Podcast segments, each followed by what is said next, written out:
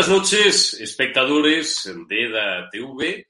No soy Javier García Negre, una noche más, soy Eurico Campano, un tipo que lleva 31 años en esta profesión, ejerciendo de periodista, que no de propagandista, porque si hay algo que me apasione, y es la única vocación que he tenido siempre, es la de contar las noticias como son.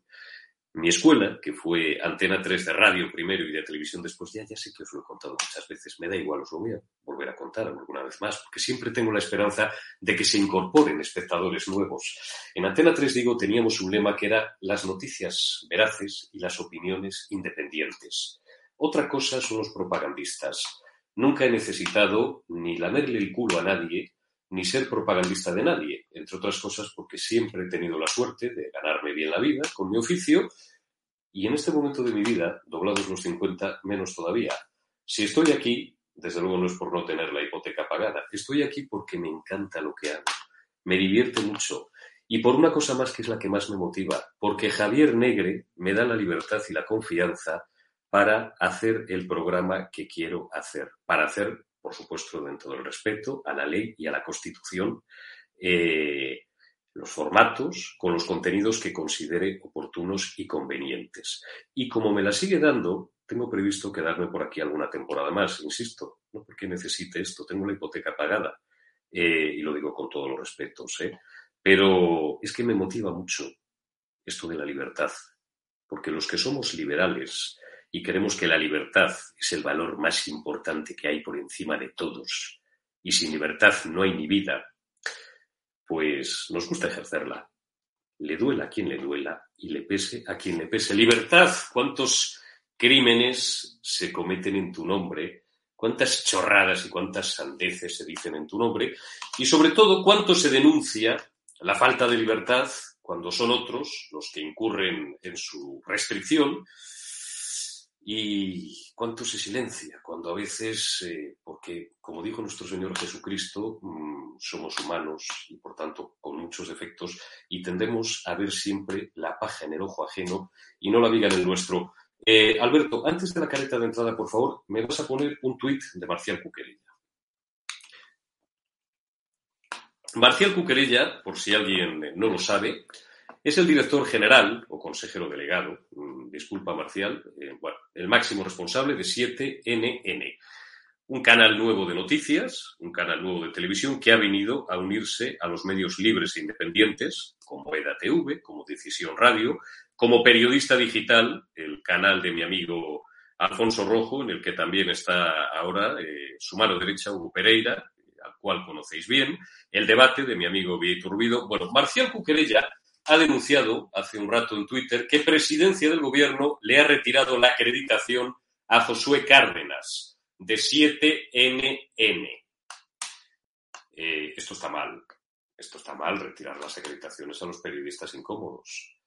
Esto es como cuando nosotros pues, vamos al Congreso, a Josué, que antes estuvo muchos meses en esta casa y va ahora representando a 7NN, Vito Quiles también, Rodrigo Villar, que sigue en esta casa, Javier Negre, director de este canal, y eh, los periodistas eh, palanganeros les miran mal, y los políticos separatistas, filoterroristas y ultraizquierdistas y socialcomunistas se niegan a responderles o les tratan de una forma despectiva o chulesca. Bien, eh, esto está mal, digo. Y como lo denunciamos siempre cuando lo hacen los políticos de izquierdas, yo hoy tengo aquí dos cargos políticos a los que dentro de un rato les voy a preguntar qué opinan sobre esto. Hoy tengo un diputado del PP, mejor dicho, perdón, un concejal del Partido Popular y un diputado de Vox. Vamos a hablar con ellos de estos y otros asuntos de actualidad. Comenzamos.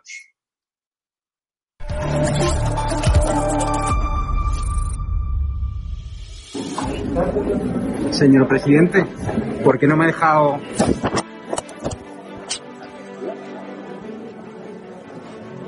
¿Esa agresión? Esa la última. La última. Yo que te grabo a ti, yo grabo al presidente. ¿Pero esa agresión? No, no es agresión. No, no, voy a la comisaría ahora mismo de aquí. Bueno, no No te preocupes. No es agresión. No te preocupes, está grabado y voy ahora mismo a denunciar. La cara ya la tienes allí. Y vas a tener que pedir explicaciones. Me, ha agredido, voy ahora mismo a poner una denuncia aquí en la comisaría de la Policía Nacional. Vale. Sí, Francés, me gustaría saber por qué no nos habéis dejado entrar en la rueda de prensa del Congreso de aquí, del Senado, de Moncloa. ¿Por qué, señor secretario de Estado de Comunicación? Hemos mandado el mail, estamos acreditados. Me gustaría saberlo. ¿Por qué? No sé, al menos respóndame. Quería preguntarle simplemente por qué no han impuesto el uso de mascarillas. ¿Y por qué me ha agredido un personal de Moncloa? ¿Me ha tirado el móvil al suelo? No sé.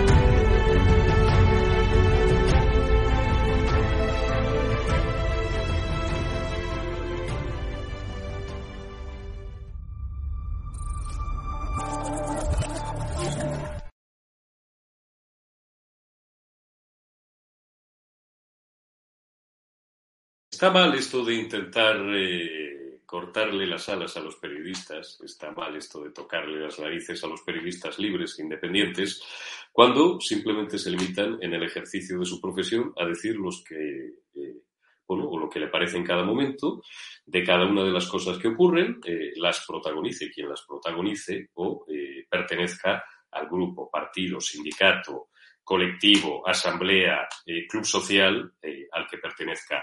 Os he puesto el tuit de Marcial Cuquerella, donde denuncia que a Josué le han vetado en Moncloa.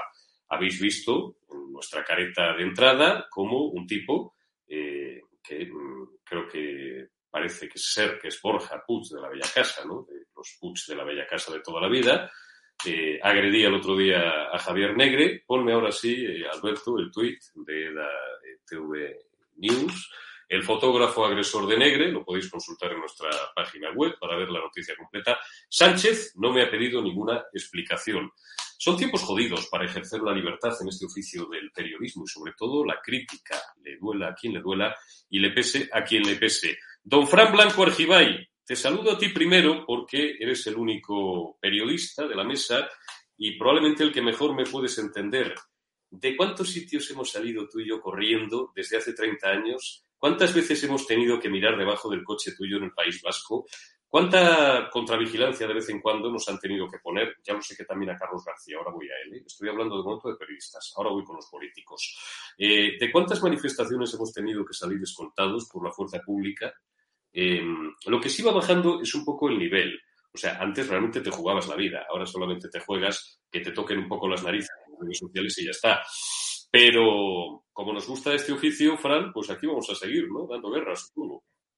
Pero bueno, es que lo que tú dices de, las veces que los informadores tenemos dificultades para realizar nuestra labor eh, en el País Vasco, bueno, pues todos sabíamos que era difícil, eh, incluso en partidos de fútbol hay gente muy exaltada, en, muchos sitios. Eso, digamos que está en el sueldo, lo sabemos, y pues como los bomberos, eh, que, que, son eh, profesiones de riesgo, la policía y tantas otras pero que un subnormal, un imbécil de fotógrafo de presidente del gobierno dé un manotazo a un periodista es que a mí me hierve la sangre. Pero ¿quién se ha creído el idiota ese para hacer eso?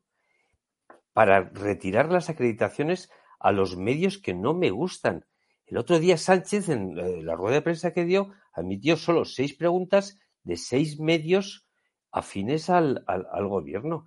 Pero esta gente que se han creído que están, están ya en Venezuela, tienen ya la mentalidad eh, cubana de países comunistas donde eh, la prensa, la libertad de prensa se la pasan por... Bueno, me voy a callar ya más porque estamos ya mm, con ganas de felicitar el año. Que, tenemos, que tenemos dos políticos en la mesa. mucho más, sí. Díaz Gamero, porque luego sí que, sí que te voy a, a dar cancha como extraordinaria abogada que eres y la única, bueno, jurista, perdonad si alguno de los dos eh, creo que Carlos es, licenciado en Derecho también y, David, la verdad es que, perdonadme si a lo mejor sois abogados también, pero bueno, Mar la traigo en, calidad de abogada. Voy a saludar a los dos políticos que nos acompañan hoy. Carlos García, portavoz del PP en el Ayuntamiento de Bilbao, sitio complicado, uno de los políticos con más... Hoy estamos castizos, ¿eh? porque creo que después, desde ayer vamos a ir creciendo, creciendo, pero tranquilos, que hoy creo que vais a salir más contentitos todos en general de lo que salieron muchos del programa de ayer. Pero nos vamos a poner un poquito castizos, que no pasa nada, a partir de estas horas de utilizar el diccionario de Camilo José Cela. Carlos García, uno de los políticos, digo, con más huevos, es del Partido Popular, sí, también eh, en Vox, casi todos, o prácticamente todos, le han echado un par de huevos en la última campaña en Cataluña, por cierto, donde les apedreaban en los mítines, como antes, hace años hacían con los de Ciudadanos. Don Carlos García, eh, muy buenas noches, gracias por acompañarnos. Eh, ¿Cuántas veces las han pasado ustedes putas por defender el sacrosanto concepto de la libertad, verdad? Pues sí, la verdad, eh, querido Eurico. En primer lugar, buenas noches a todos, a la audiencia de DATV, a ti, Eurico, y a todos los que nos acompañan hoy en esta en este debate tan interesante. Y la verdad es que sí, me, recuerda mucho lo que están haciendo pues a, dos, a, dos, situaciones pues muy vergonzosas, muy lamentables y muy tristes, la verdad porque la libertad de prensa, la libertad de expresión es algo sagrado y es lo primero que todos los totalitarios tratan de, atacar y de vulnerar. Primero para tapar las voces críticas y segundo para que la población esté totalmente desinformada de la realidad y lo que ocurre.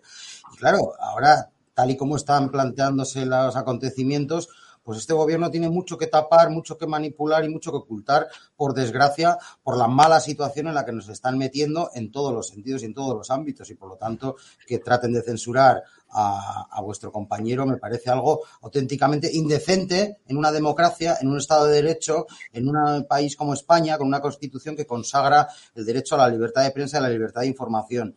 Y por lo tanto me recuerda muchísimo a lo que han padecido muchos de vuestros compañeros y vosotros mismos cuando habéis trabajado aquí en el País Vasco y lo sabéis bien, con compañeros como López de la Calle, como Portel y como otros muchos, pues que llegando al extremo fueron asesinados por defender la libertad, por informar en libertad y por tratar de expresarse con total libertad en un Estado democrático y por ejercer su derecho y su trabajo y su profesión, fueron asesinados. Y por ello en España sufriendo lo que hemos sufrido, habiendo pasado lo que hemos pasado contra la libertad de prensa y contra los periodistas en esta santa tierra, en España, en el País Vasco y aquí en Bilbao en particular, pues me parece gravísimo que un gobierno como el gobierno de España eh, aplique esa censura. Es que es algo inaudito, algo que no y algo que no se puede tolerar. Y que muchos, periodistas y muchos políticos van a alzar la voz alto y claro contra esta auténtica censura digna del mayor de los totalitarismos, como por ejemplo Venezuela, como por ejemplo Cuba o como por ejemplo cualquiera de los países donde los socios, uno de los dos miembros del gobierno, como es Podemos, eh, gobierna y donde no existe la libertad de prensa. Carlos, ¿vosotros habéis vetado alguna vez en alguna de vuestras ruedas de prensa la presencia de algún periodista fuera del medio que fuera? Jamás, jamás. Y de hecho, ni lo hemos hecho, ni lo hacemos, y puedo asegurar que no lo haremos jamás. Ahora bien, también quiero decir una cosa. Ha habido en alguna ocasión aquí en el País Vasco algunos que camuflados como prensa, y en este caso el Dardi Belcha y otras publicaciones, que al final resultaron ser miembros y colaboradores de la organización terrorista ETA que se dedicaban a apuntar cargos y políticos y personas del ámbito público para que después los terroristas de ETA utilizasen esa información para atentar contra ellos. Pero claro, eso no son periodistas, desde luego. Aunque este gobierno es capaz de considerarlos, aunque fueron condenados por terrorismo. En cualquier caso, mm, jamás en mi partido se ha vetado a ningún periodista en ninguna rueda de prensa en el País Vasco y estoy convencido que en el resto de España tampoco. Ya os habréis dado cuenta de que me apetecía a mí esta noche dedicar este programa a la libertad en, en sentido amplio. Pues no sé por qué, porque me lo parecía a mí, que, teníamos que hablar hoy mucho de libertad. Don David García Gómez, eh, diputado, lo conocéis todos, de Vox por la circunscripción de Alicante, y con el que yo no había tenido nunca el grato placer de, coincidir, encantado de saludarte, David. Muchísimas gracias por aceptar la invitación de este programa. Te hago la misma pregunta que a tu compañero, digo, eh, servidor público, eh, el concejal del PP en el Ayuntamiento de Bilbao y tu diputado de Vox por Alicante. Eh, la libertad es el, bien más supremo que existe, supongo, David, y la libertad de prensa pues es uno de los pilares del Estado de Derecho sin ningún tipo de género de dudas.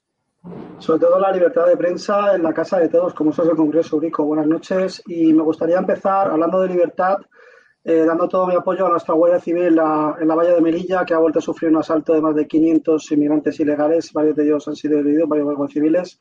Y desde aquí quiero transmitir todo mi apoyo. La libertad empieza defendiendo nuestras fronteras y hay que dar las gracias a la Guardia Civil por, por estar siempre ahí con los escasos medios que tienen. Sobre el tema este que estamos hablando, yo quiero único que al final es una escalada más de lo que estamos viviendo desde hace un tiempo, donde hay medios de comunicación, que si bien Carlos hablaba de activistas, estamos viendo que hay medios de comunicación que han pasado a ser directamente voceros, palanganeros, como queréis llamarlo, eh, desinformadores a base de mentiras, se ha creado agencias incluso de verificación, que más que ser de verificación es eh, unas agencias de que reciben dinero público de todo dado por el gobierno que lo que hacen es trabajar al revés. En vez de, de desmentir los bulos se- al- lo que hacen es afianzarlos ahí tenemos a Ana Pastor enfrente de Neutrola eh, realizando ese trabajo entonces es muy importante diferenciar ese concepto porque claro estamos viendo que la casa de todos tiene que ser sagrada Congreso de Diputados es sagrado ¿y qué ha pasado ahora mismo?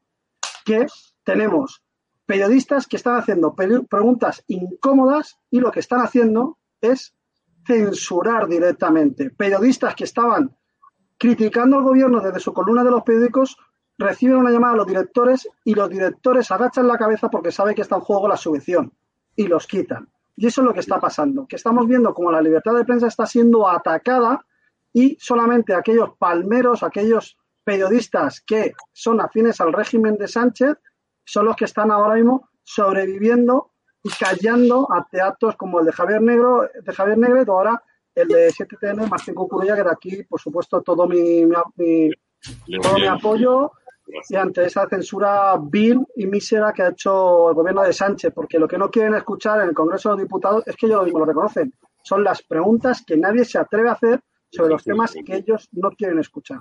Así, así es, David. Me imagino que tú, como cargo público que eres, además, eres uno de los 350 representantes de la soberanía popular en el Congreso de los Diputados, pues, eh, bueno, pues no entenderás muy bien que haya eh, determinadas formaciones políticas que, ante determinadas preguntas incómodas o análisis incómodos, no solamente manifiesten su incomodidad, sino que se dediquen incluso a amenazar o hacer advertencias en público o en privado a periodistas. Porque, insisto, la libertad de expresión es uno de los valores más sagrados del Estado de Derecho.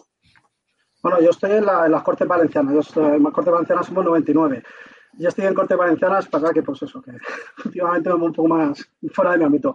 Pero aquí nos pasa eso, aquí Eurico nos pasa. Nosotros. En general, cualquier Cámara Sí, bueno, pero prefiero, sí. Eh, el problema que tenemos ahora mismo es que, por ejemplo, aquí en la Comunidad Valenciana, una televisión como Apun, una televisión que recibe millones de, del video público, que nos cuesta un dineral a todos, eh, censura a, a Vox directamente.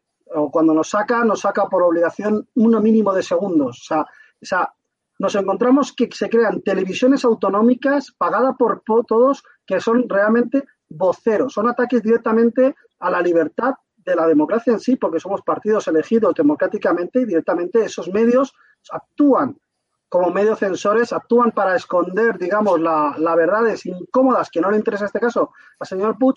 Por eso te he hecho la diferenciación entre los periodistas que están peleando por la libertad, que es lo importante, Eurico, la- lo que te he hecho tú empezar este programa por la libertad, y no hay que confundirlo con aquellos que aprovechan una profesión como es el periodismo para hacer de voceros de un señor como Sánchez, que sus anhelos del, de- parecen más bien de- del espíritu recarnado del largo caballero, viendo cómo se pasa por el forro todas las libertades de los españoles y que él ordena y manda sin discusión ninguna. Y el que se atreve a disentir de lo que él dice la versión oficial, pues no dudan en coger y retirar la declaración en la casa de todos, que es el Congreso de Diputados, y censurar directamente a los medios de comunicaciones que no son afines.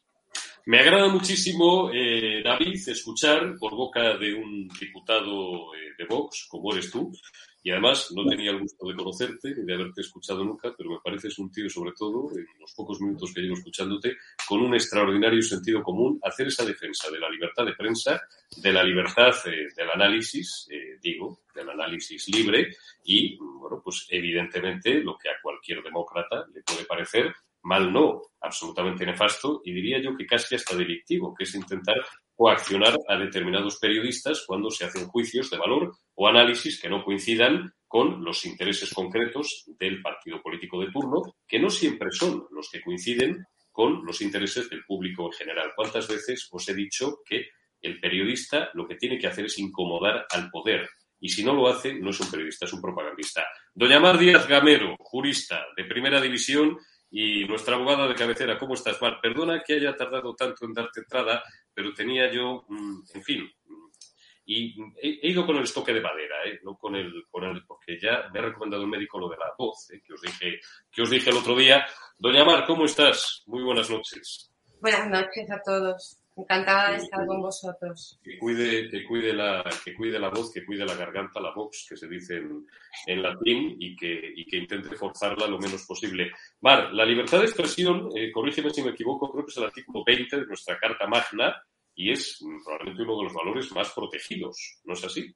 Sí, es, tiene carácter de derecho fundamental porque está entre el 14 y el 29 de la Constitución, que son los que más garantías eh, merecen y, tienen ¿no? de la Carta Magna.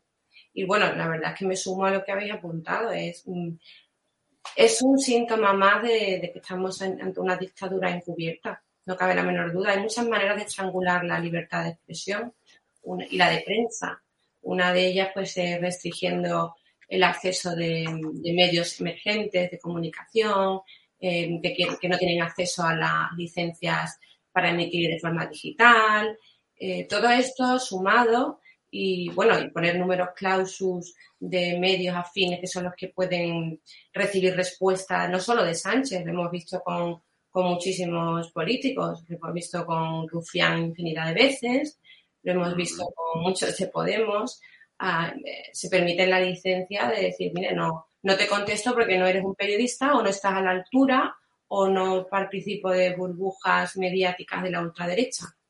Entonces, quien no quiera ver a estas alturas que tenemos una dictadura encubierta es precisamente eso, no lo quiere ver. ¿Cómo se dice en sevillano mar un, un, refrán muy castellano que dice que no hay peor cuña que la de la misma madera? No sé si tenéis no te explico por qué te, pregunto esto. No sé si tenéis algo parecido. Yo estoy muy puesta en ese refrán. No sabes. bueno, te, lo voy a decir de otra manera. Mira, y, y, ya, ahora ya empezamos a hablar en serio. Me encanta. Llevo 20 minutos, o 15 o 18, y me lo estoy pasando de puñetera madre. Estoy leyendo el chat. Ayer no podía porque ya os dije que, que estaba a través del móvil. Eh, no os voy a contar lo del dedo y la luna porque, no creo que venga al caso, pero, mm, pero me lo estoy pasando muy bien porque, porque sí, porque he dicho exactamente todo lo que quería decir, pero creo que lo he dicho tan bien que, en fin, ya podemos entrar en la actualidad por. Decía Pío Cabanillas que la gente se divide entre amigos, conocidos, saludados, contrincantes, tíos que te caen mal, enemigos directamente y compañeros de partido o con militones ideológicos, aunque no son exactamente políticos como tú. Vamos a entrar ya en la actualidad y vamos a hablar de esa vergonzosa, de esa humillante, de esa repugnante concesión de la Gran Cruz de la Orden de Carlos III, y te voy a devolver la palabra porque eres jurista, luego voy con los políticos, y luego con Fran eh, Mar Díaz Gamero, a un personaje como Pablo Iglesias, que fue vicepresidente segundo del gobierno la Gran Cruz de la Orden de Carlos III, para el que no esté muy familiarizado con, estas cuestiones, o me aburra un poco, este tipo de cosas que yo creo, en cambio, que son importantísimas, porque la democracia eh, son sobre todo símbolos y está intrínsecamente ligada a la historia, se concede por servicios a la corona. Un fulano que es republicano, que se ha meado en la figura de su majestad el rey, el emérito y el que tenemos ahora, es decir, el jefe del Estado, todo lo que le ha dado la gana y más. Y ahora Pedro Sánchez humilla al jefe del Estado, a Felipe VI, a quien Dios guarde muchos años, y le hace firmar en el BOE de hoy, ay, perdóname Alberto, tenía el pantallazo también del BOE de hoy, pero no te lo pasa, bueno, da igual. Os ahorro ver la, eh, ver la, eh, la, la, la, humillación a la que ha sometido el jefe del Ejecutivo al jefe del Estado haciéndole firmar ese decreto por el que se concede la eh, condecoración citada, la Gran Cruz de la Real y Distinguida Orden Española de Carlos III. Esto no es un chiste mar, es la realidad. Este país, ya más que España, parece una casa de genocidio.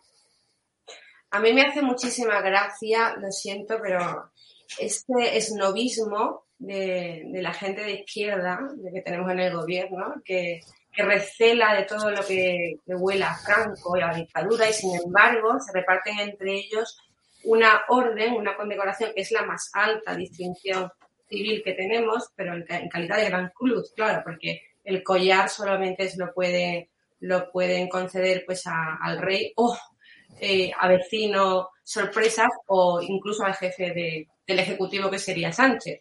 No me extrañaría nada. Pero este esnovismo les lleva a, repartirse entre ellos la, gran cruz de, de, la Orden Carlos III que abolió la República, ¿verdad? La Segunda República y que rescató Franco en 1942. Es curiosísimo. Es muy curioso. Carlos García, eh, esto, es una, esto es una humillación. Es decir, yo siempre eh, repito, y coincidimos prácticamente todos, en que, hombre, monárquicos puros aquí quedan cuatro. Pues Usía, eh, el, gran Alfonso Usía, don Luis María Alzón, eh, Jaime Peñafiel ya no sé si es monárquico o no lo es, porque ahora creo que le desea la muerte eh, o, no sé qué lío ha tenido con, con, Miguel Bosé en las páginas del diario El Mundo, qué diario, qué periódico, quién lo ha visto y quién lo ve, y, y, cuatro más, pero todos coincidimos en que las dos repúblicas que ha habido en la historia de España han sido la mayor catástrofe de nuestra historia, aparte sobre todo la segunda, los regímenes más criminales que hay, y esto, pues, pues no, es, no es que sea un mal chiste, es que es una broma cruel, don Carlos.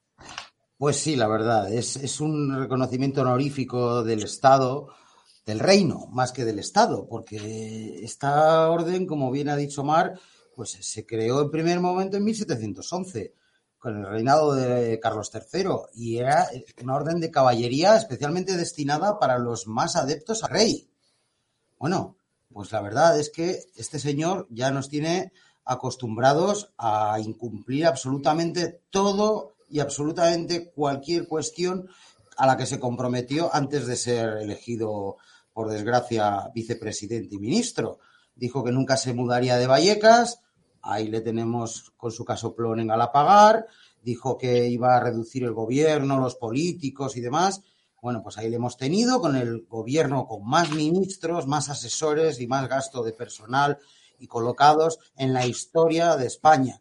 Y ahora resulta que el gran antimonárquico por antonomasia, que se juraba y perjuraba que él iba a cortar la cabeza al rey, como en la Revolución Francesa, pues resulta que acepta de buen grado, porque esto, desde luego, él podía haber renunciado a ello, y no ha sido así. Pues esta Real Orden para premiar, como se creó en su inicio, a los adeptos al rey. Y la verdad es que es una auténtica ofensa a los grandes servidores del Estado y de España, porque hoy en día ese es el objetivo de este reconocimiento. Está el collar, que es la máxima categoría de esta orden, a la cual solo pueden acceder 25 personas vivas de la Casa Real y luego está esta, que es la Gran Cruz, que es a la que pueden acceder los servidores públicos, pero que solo está eh, accesible para 100 personas vivas. O sea, es que tiene un número clausus, tiene un límite. Solo hay 100 personas en España que pueden acceder a este reconocimiento en vida. Y uno de ellos, que sea este señor antimonárquico, comunista, el peor vicepresidente del peor gobierno en la historia de España, y que encima la haya aceptado y que el señor Pedro Sánchez lo haya firmado y le haya concedido. Luego hablaremos de otros casos totalmente sangrantes e infames, sí. como el caso de Maxim Huerta, el ministro sí. más corto en la historia de España, sí. un auténtico cara dura que ha sido ministro durante tres días y que también ha recibido esta, esta cruz. O sea, no se puede devaluar hasta tal punto las instituciones, los galardones y los reconocimientos, que más allá de simbólicos son importantes en una democracia, los símbolos. Aquí en mi tierra, en el País Vasco, nos hemos peleado para que estén las banderas de España y los símbolos constitucionales que nos unen a todos los españoles en las instituciones. Hay personas, hay guardias civiles y policías nacionales que han sido asesinados por eso aquí en mi tierra. Por lo tanto, estos símbolos del Estado, como es este reconocimiento de la Gran Cruz de Carlos III, es algo importante y es algo que no se puede devaluar hasta el punto de, concedérsela a un auténtico antimonárquico y, por lo tanto, que no acepta las instituciones del Estado y de la Constitución y, por lo tanto, pues es totalmente improcedente. No entiendo cómo se ha podido llegar a este punto de degradación en las instituciones con este gobierno y esto, por desgracia, es otro paso más. Otro caso que luego me gustará hablar es la de la señora Celá, una de las peores ministras en la historia de España en educación, con su famosa y nefasta ley CELA, que algunos no sabrán, que ha sido también consejera de educación del gobierno vasco y que, por desgracia, hoy en día estamos pagando gran parte de las consecuencias de su nefasta labor, ya no solo como ministra, sino también como consejera. Porque en el País Vasco tenemos a día de hoy la peor, eh, los peores datos PISA de toda España con el mayor gasto por alumno en educación. Y eso es consecuencia de la nefasta gestión de esta señora Cela, que a su vez ha sido una ministra nefasta y que también ha sido premiada con esta cruz. Pero no me quiero de la nefasta Cela. Luego hablamos de eso si tenemos tiempo. David García, tómate todos los minutos que quieras. Eh, eh, es que yo creo... es una humillación, porque, eh, claro, humillar al jefe del Estado haciéndole firmar esta, me dicen que no califique y que sea más. Venga, hoy estoy como los árbitros de boxeo. Es humillar a todos los españoles. Estos tíos nos están meando la cara y nos piden encima que digamos que es que está lloviendo. Pero es que, a ver, eh, yo cuando lo vi, eh, lo vi ayer, dije yo, esto es una inocentada, lo he visto en el periódico, digo, esto será la inocentada que han puesto. Luego, ¿no? Cuando lo he visto, no, no, no es una inocentada, es de verdad. Y claro, yo dije, bueno, vamos a pensar, David, tú piensas, vamos a ver por qué. Pero claro, es que el error es pensar que esta orden se la da por el servicio a la corona. No, no, no os confundáis, no es el servicio a la corona, es el servicio al jefe del Estado, Pedro Sánchez. Es que ese señor se piensa que es un jefe del Estado. Es que lo hemos visto siempre. Y lo que está utilizando es utilizar esta condecoración máxima, esta, la orden de Carlos III, para dársela a todos aquellos que han servido a la corona, pero no a la corona del rey Felipe VI, no, a la corona de su majestad Pedro Sánchez, porque se piensa que es el jefe del Estado y lo ha demostrado una y otra vez, la forma que tiene de moverse por, cada vez que se mueve, la forma que tiene de actuar en los actos y los protocolos, saltárselos a la Toledo una y otra vez. O sea, ese señor se piensa que es el jefe de Estado y por eso él atribuye sus premios y por eso lo da a Masín Huertas. Masín Huertas, que si no lo sabéis, está trabajando en el, en el programa de la tarde de APUN aquí en la Comunidad Anciana, que es el pago que tiene.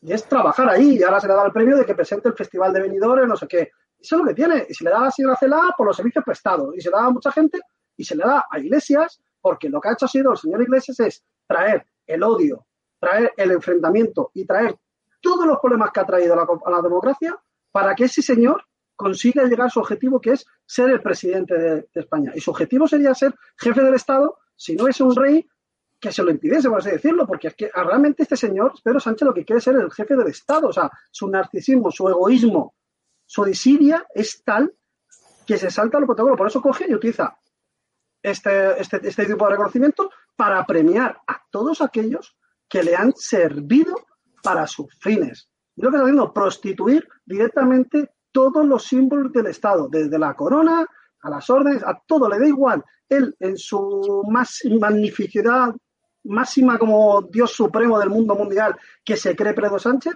este señor ha condecorado a sus amigos que le han servido leales y es un pago a todos ellos. O sea, es que, es que realmente, saber la lista de premiados, y dices tú, pero, pero este señor ha prostituido completamente todos los símbolos que le quedan al Estado en pie. Y le digo que se llame Carlos III, porque no le puede cambiar el nombre, si no sería la orden de Pedro Sánchez, porque es lo que quiere. O sea, este señor quiere ser el jefe del Estado, por activa o por pasiva. Y es lo que quiere, o sea, es los premios a los amigos de Pedro Sánchez. Claro, sin duda. Y, otra cosa que quiere más inmediata, y ojo que no la consiga, sería instaurar la Tercera República, por supuesto, cuyo primer presidente sería Pedro Sánchez Castejón. Oye, me estaba haciendo gracia que además lo he subido un instante, un mensaje. He subido también alguno que me da un poco de cerita, hombre, para que veáis que no solamente alguien decía que subo los que. Hoy estoy de buen humor, de verdad, que estoy de buen rollo, hombre, que esto no es personal, de verdad, que estamos aquí un grupo de amigos. No nos, no nos enfademos y, no, pues, eh, oye, no todos tenemos, eh, unos tenemos días buenos, días malos, días regulares, nos pasa a todos. He subido un chat, un, comentario, digo, de, uno de los amigos del chat, Fran de Aurelio. Eh, a ti y a mí, que en realidad ya no nos hace falta esto para vivir, y no sé muy bien qué coño hacemos aquí, lo vuelvo a repetir, si no fuera porque nos apasiona este oficio nuestro de contar la actualidad, aunque fuera desde, desde una atalaya o desde la copa de un árbol en el Parque del Retiro, desde YouTube o, desde un canal de televisión o desde donde sea. En el fondo, lo que nos gustaría es dedicarle 12 horas al día a tener tiempo para leer y para seguir estudiando historia. Le decía aquí un cachondo que añora a Juana la Beltraneja de la dinastía de los Trastamara. Eh, hombre, yo creo que eh, más de lo que han erosionado ya la corona no lo van a conseguir, pero es una burla, es una burla. Tengo la misma pregunta que a los otros tres contertulios, Fran. Eh, mira, eh, Carlos, hablado ya de historia, ya que lo metes tú, Carlos III eh, era uno de los reyes que quizá más aborrecía la mediocridad. Y si a, a, algo mm, se ha destacado este, eh, estos ministros como Iglesias, Huerta o Cela eh, que han recibido esta condecoración es su mediocridad. La orden de Carlos III eh, tiene un sentido eminentemente religioso. De hecho, los colores que lleva la banda, que pueden lucir a los condecorados, son azul y blanco, que son los colores de la Inmaculada Concepción. Eh, esta orden está, se entrega a los que benefician a la monarquía, a los que se distinguen por sus acciones en beneficio del, Estado, cosa que el señor Iglesias, defender a la monarquía, defender a la religión y defender a España, no ha hecho en absoluto. Yo solo espero que si algún día, Dios lo quiera y Dios lo quiera pronto, Partido Popular y Vox consiguen algún día volver a gobernar en, España, eh, exijan que estas condecoraciones sean devueltas de inmediato, porque es una vergüenza este, este afán de desprestigiar las buenas cosas que tiene España, sus instituciones, que son las que permiten que todavía esto se mantenga en pie. Porque si fuera por estos sinvergüenzas, estos ladrones, estos mentirosos, eh, desde luego hace tiempo que estaríamos ya eh, pues a la altura de Venezuela, de Argentina o de Cuba, que es lo que quieren que, España se convierta en esto. Bueno, chicos, vamos a avanzar un poco. Eh, balance del año. ¿Por quién empezamos? Bueno, tenemos un total por ahí de, de Pablo Casado, tranquilos, eh, que luego vamos a escuchar también a Iván Espinosa de los Monteros y tenemos pantallazos también de tweets de Santiago Bascal. Que nadie se me ponga nervioso, que hoy eh, me agrada mucho que el chat está más tranquilo que una peluquería de caballeros. Eh, total de Pablo Casado eh, haciendo balance del año. Hoy, en las palabras que ha hecho el presidente del Gobierno, tengo que destacar tres rasgos que le vienen acompañando desde hace ya demasiado tiempo.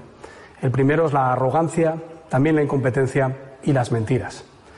La arrogancia es ya insensibilidad, porque hoy no se ha acordado de citar a los fallecidos por la pandemia, ni siquiera el Gobierno está aceptando la publicación de las cifras oficiales que los organismos públicos, como el INE, o como el Carlos III o como la propia Seguridad Social dicen que es mucho más alta que la que, la que reconoce el gobierno de Pedro Sánchez.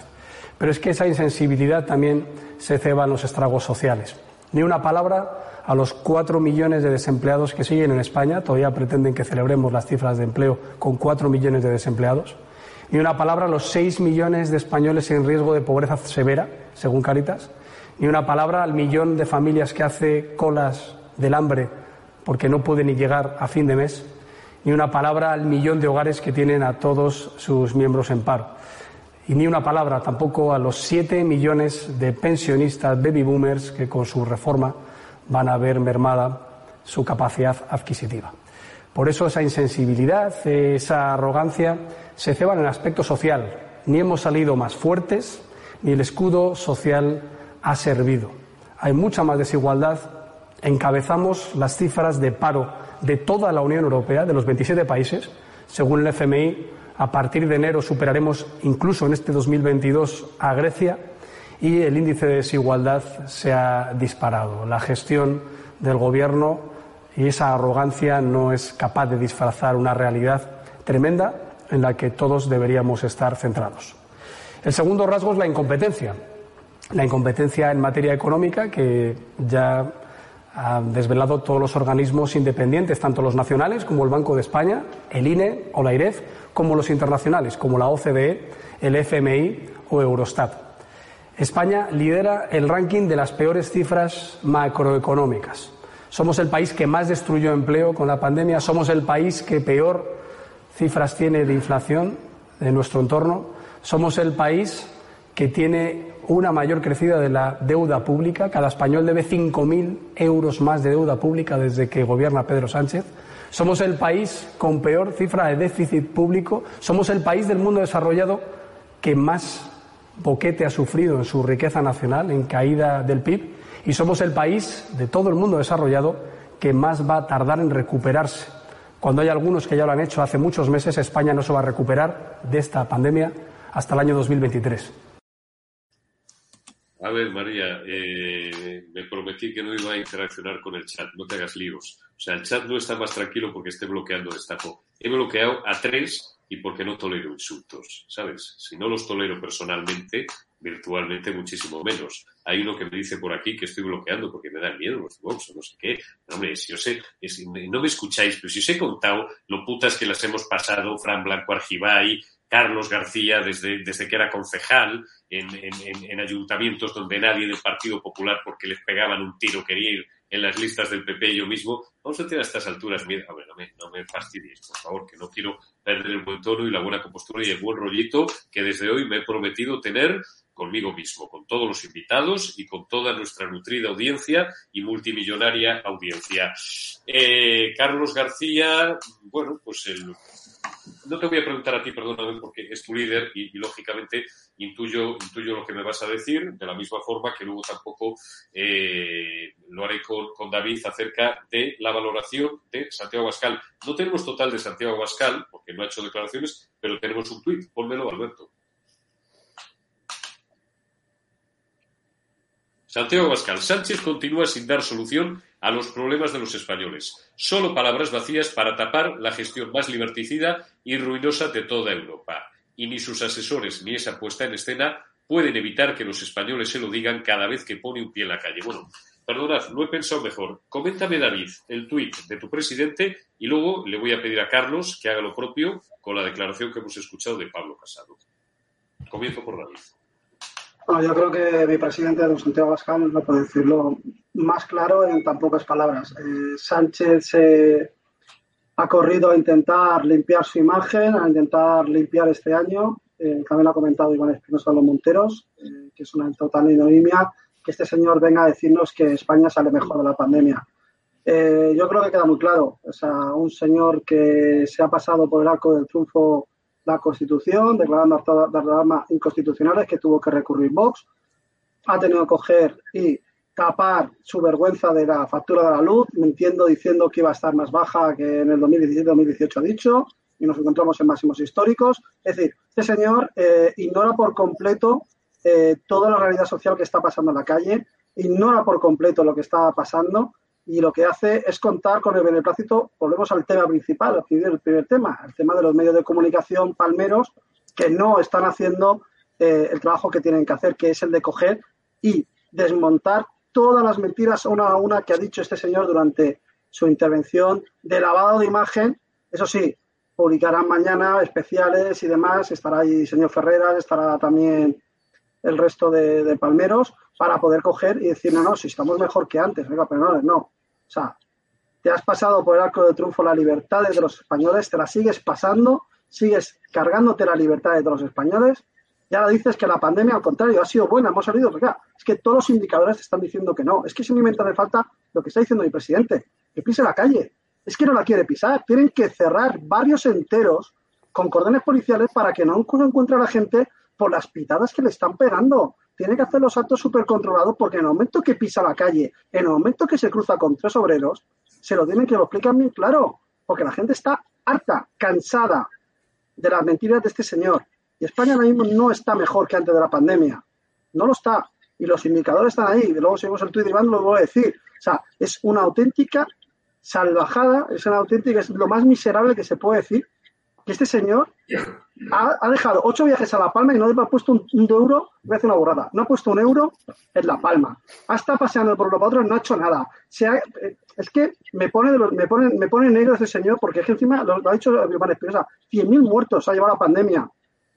100.000, más de 100.000 muertos, que son muchos más. Perdona, David, 170.000. Este señor dice que hemos salido mejor. O sea, es que Casi 200.000 según cifras no oficiales, pero según datos del propio INE, del, de los claro, es que está negando 200.000 féretros de los que algún día tendrán que responder por, y lo he dicho siempre, eh, a los que me llaman progre, negligencia criminal. Y si hay que hacer algún día un Nuremberg o algo parecido para que respondan de los 200.000 cadáveres, habrá que hacerlo. Y ahora me, que alguno me siga llamando. Yo no sé si, os acordaréis de lo de la famosa cuando llegaron las vacunas, que corrieron directamente a poner la pegatina del gobierno de España en la primera caja.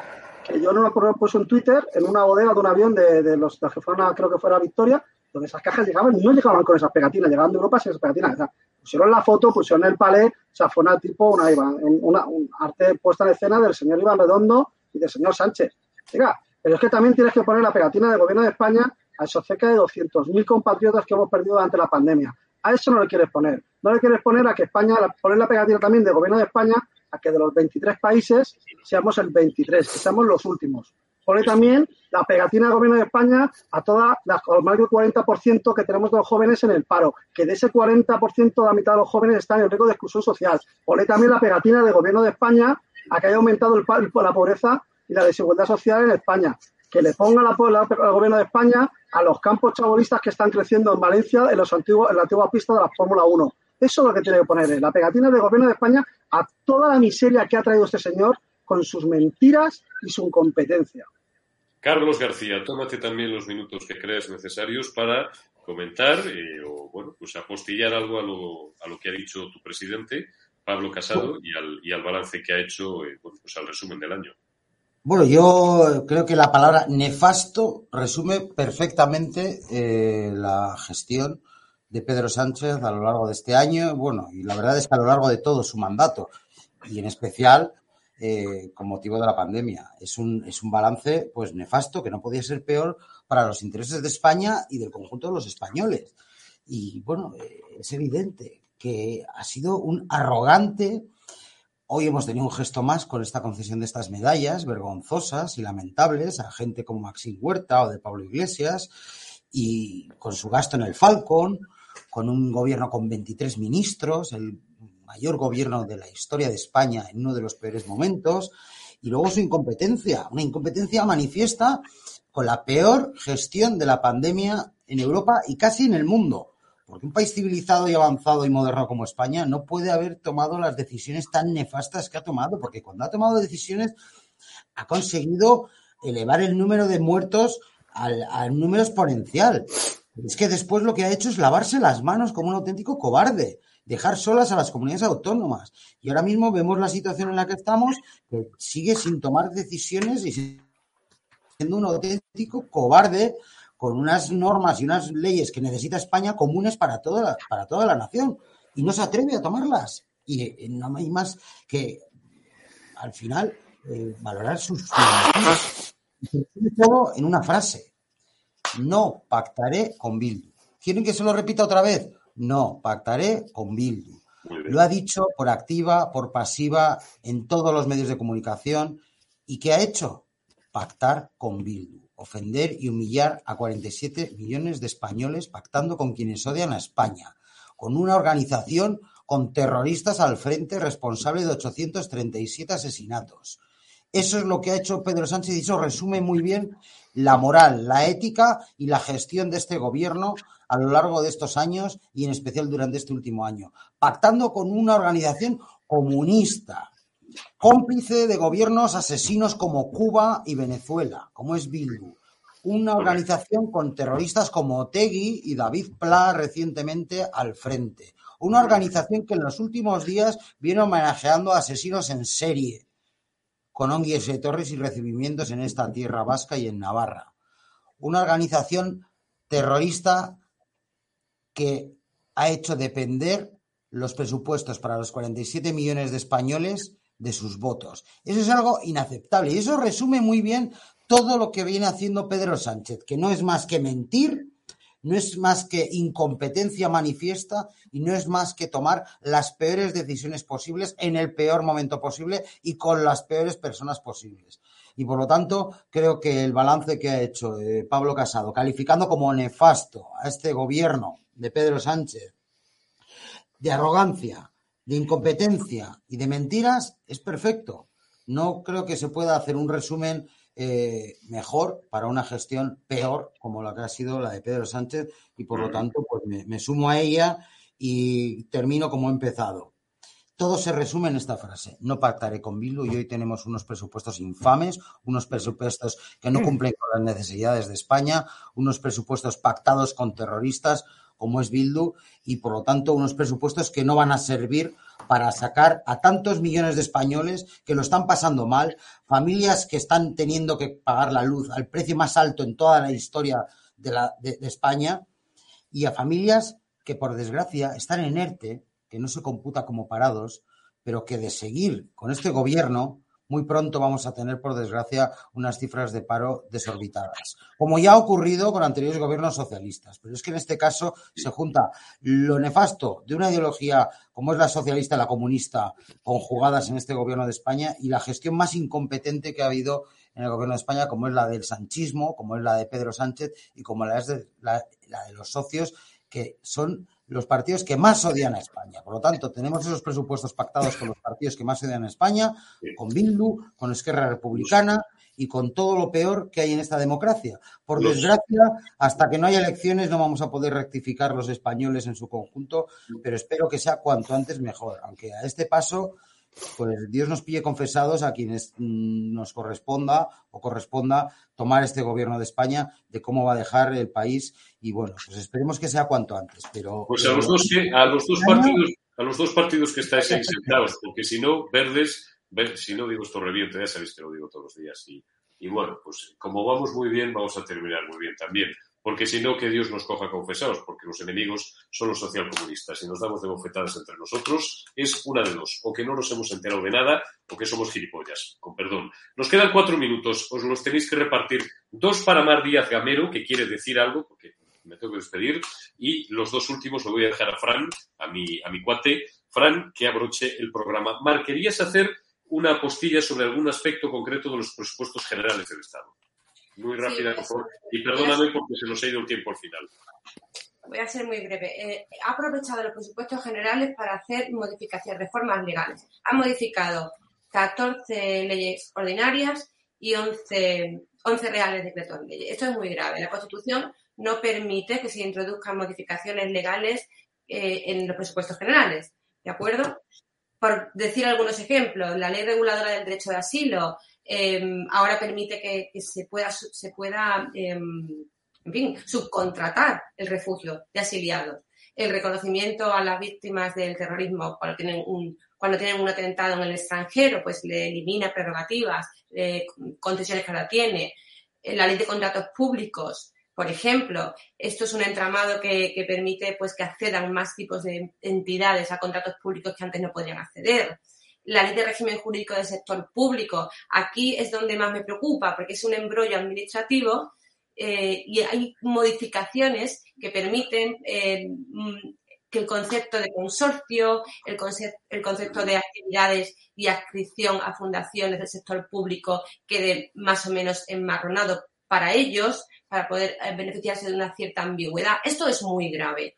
La ley de jurisdicción social en contratos laborales de la Administración pues si te quejas de un contrato laboral vas a tener que ir al contencioso administrativo, ¿vale? O sea, son laborales para una cosa y, y para otra no.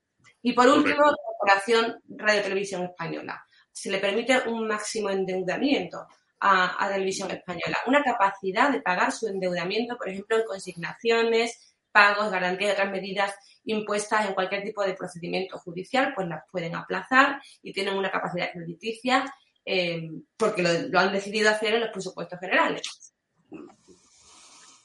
Algún día, algún día me gustaría contaros todo lo que se roba y me consta en televisión española y algún papel tenemos, más de uno.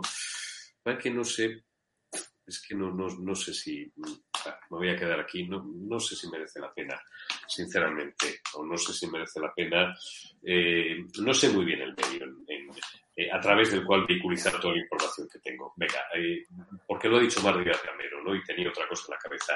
Pero en televisión española se ha robado y se sigue robando mucho. Fran, eh, camarada y junto conmigo el único periodista de la mesa, te dejo que me pongas un titular, un minuto y medio. Abrocha Eurico, tienes para, para un programa o, más bien dos de, lo que se ha robado en televisión española y en, tantas partes. Mira, tengo un tío, fíjate, solo voy a decir esto, un tío que ya no está, un tío que era un histórico de la casa, eh, es que si doy muchos datos, eh, alguno que sí sepa algo de esto va a saber quién es. ¿Sabéis lo que se llevaba este pavo en negro? Y esto no lo han visto mis ojitos, pero mi fuente es como si fuera mi hermano. Meto la mano en el fuego por ella, por él, en este caso, y no me quemo. Todos los meses le daban un sobre con 30.000 euros en negro. Televisión española, un altísimo cargo. Hasta no hace muchos años. Eso es televisión española y algunas cosas más. Fran, perdona, termina. Nada, solamente recalcar lo que, lo que antes había apuntado eh, David. Un presidente que tenemos que es un sinvergüenza, capaz de decir que la pandemia no ha sido un freno, sino un acelerador de España, que es capaz de decir eso con más de ciento y pico mil, ciento cincuenta, ciento sesenta mil muertos por la pandemia, con el país que más ha caído el Producto Interior Bruto, con más parados tiene, que más está tardando en salir de, de, esta crisis económica, un presidente que es capaz de decir esto, estamos en un serio problema, porque estamos en manos de un psicópata. Y ojalá, y es lo único que pido para el próximo año, que Partido Popular y Vox, que son los únicos que pueden sacar, sacarnos de este lío, pues lo, lo, hagan y pronto. Feliz eh, año, Eurico, y feliz año a todos los españoles de, bien, que hay muchos, muchos, seguro. La mayoría, la mayoría somos españoles de bien por encima de las diferencias. Y si perdemos el tiempo en darnos de bofetadas entre nosotros, sobre todo entre los amigos, pues los enemigos, los auténticos miserables, traidores hijos de Satanás, pues encima además se reirán de nosotros y seguirán hundiendo a España. Gracias por haber estado ahí y hasta mañana que volveré a estar yo con vosotros. Cuidaos mucho.